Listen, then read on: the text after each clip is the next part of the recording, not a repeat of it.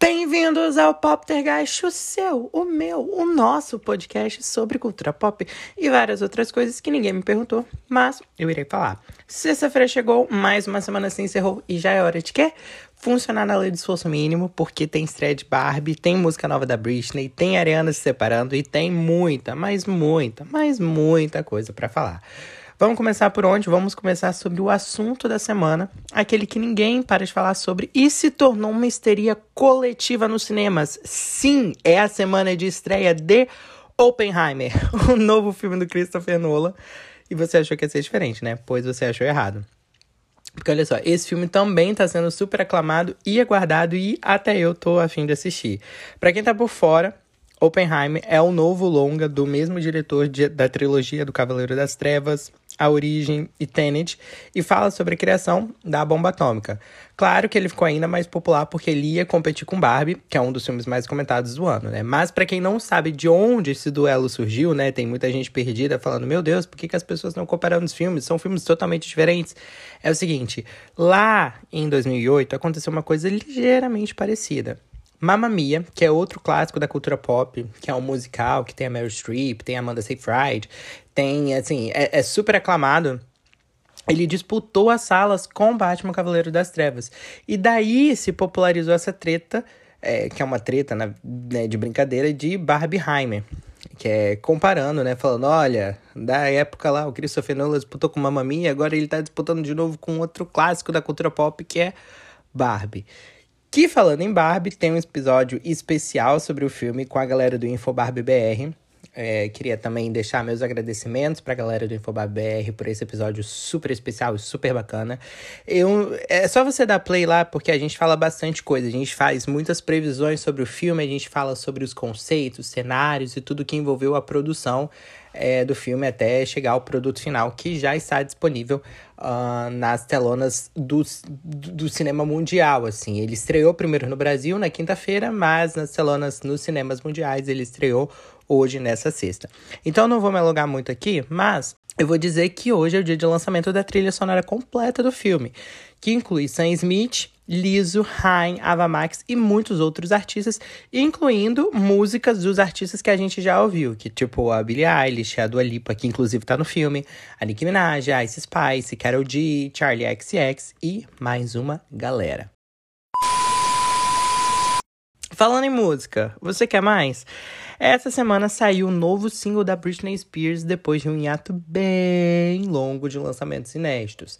Mind Your Business é uma parceria com Will.i.am, conhecido pelo Black Eyed Peas, e é mais um feat deles que já tem a bagagem, é, a clássica Scream and Shout.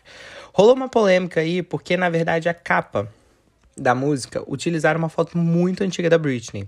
E existem os rumores de que o clipe ele também vai ser feito com inteligência artificial. E aí no Twitter, você sabe, como lá é uma terra de maluco, gerou um debate, na verdade gerou uma suspeita sobre a voz não ser nem a voz da Britney, né? Mas vamos dar uma pausa aí, galera, porque até então a voz é da Britney sim, e ela tá relacionando tudo, é, tá autorizando, na verdade, desculpa, tudo em relação à música ela mesma que postou o link do pré-save, ela mesma que fez uma divulgação nas redes sociais.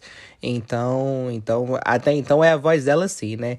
Falando nisso, uma coisa que acabou passando nas últimas semanas, mas eu nem comentei aqui, foi que a Britney ela anunciou o seu livro de memórias, em que ela promete abrir o jogo por completo sobre toda a sua vida. Então vai falar sobre a tutela, sobre aqueles anos caóticos dela na mídia.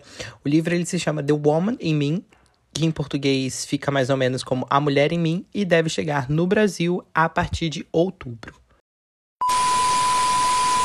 Essa semana a bruxa comeu solta também nos relacionamentos e fez mais uma vítima que foi da Ariana Grande e seu ex-marido, Dalton Gomes. Eles colocaram fim no casamento de um pouco mais de dois anos. Segundo fontes, fofocas, burburinhos e tweets, a intensa agenda de gravação da cantora para o filme musical Wicked acabou atrapalhando o relacionamento e Dalton, inclusive, tinha alguns problemas em lidar com a fama da artista. A pessoa se casa com a Ariana Grande, espera o quê também, né, gente? Pelo amor de Deus, né? Tem que aceitar que a mãe é, é famosa, ela é compromissada. Mas o rolê foi que as gravações do filme Wicked, que é inspirado em um musical da Broadway sobre o universo do Mágico de Oz, e chega ao cinema só no que vem, ele, ele, já foram encerradas, mas duraram no total quase oito meses, assim. E também parece que a Ariana tinha um cuidado muito grande em preservar a voz dela, então ela não falava muito. É, foi bastante tempo, né? Mas aí acabou que não deu para salvar o casamento e parece até que ela já até engatou outro romance, ou a fé. Eu gosto da palavra fé. Vamos voltar para lá.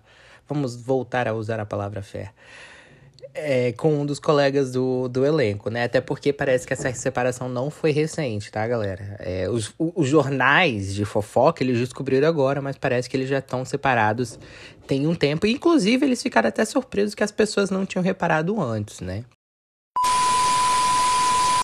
E finalmente temos o line-up do Primavera Sound São Paulo.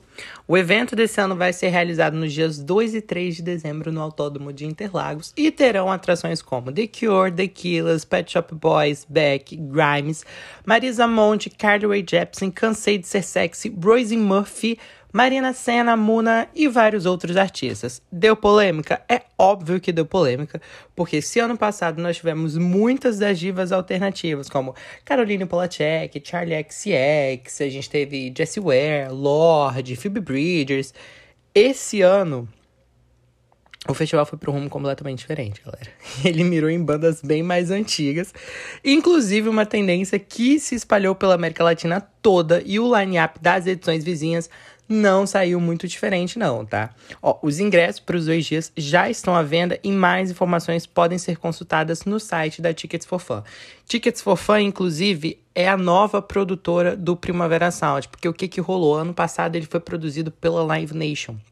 A Live Nation é, é uma produtora, ela traz artistas, né, e organiza diversos eventos no Brasil. E ano passado, o Primavera Sound foi organizado pela Live Nation. Mas esse ano, o Primavera Sound saiu das mãos da Live Nation, foi para Tickets for Fun, e o Lollapalooza, que era é, organizado pela Tickets for Fun, foi para a mão da Live Nation. Isso provavelmente foi o que ocasionou nessa mudança de, de, de curadoria dos artistas, né? Isso provavelmente afetou muito a, a, a, a tudo que o festival estava propondo a, a oferecer do ano passado para cá. Então, é, é, esse deve ter sido um dos motivos. Claro que é, é, é, como eu disse, né? Essa tendência de trazer bandas mais antigas, né? E focar menos nas divas mais alternativas acabou espalhando pelo, pela América Latina toda. O line-up do Primavera Sound de Buenos Aires, dos outros lugares, não tá tão diferente, não, tá bom? Mas é aquilo. Quem quiser mais informações, só constar no site da Tickets for Fun. A dica dessa semana vai para um livro que eu li e eu fiquei muito, mas muito obcecado, que se chama Procura-se um Namorado. Eu sei que o título não é muito atrativo, mas essa dica é para quem ama um livro sobre relacionamento de mentira ou o que o Book Talk chama de fake date.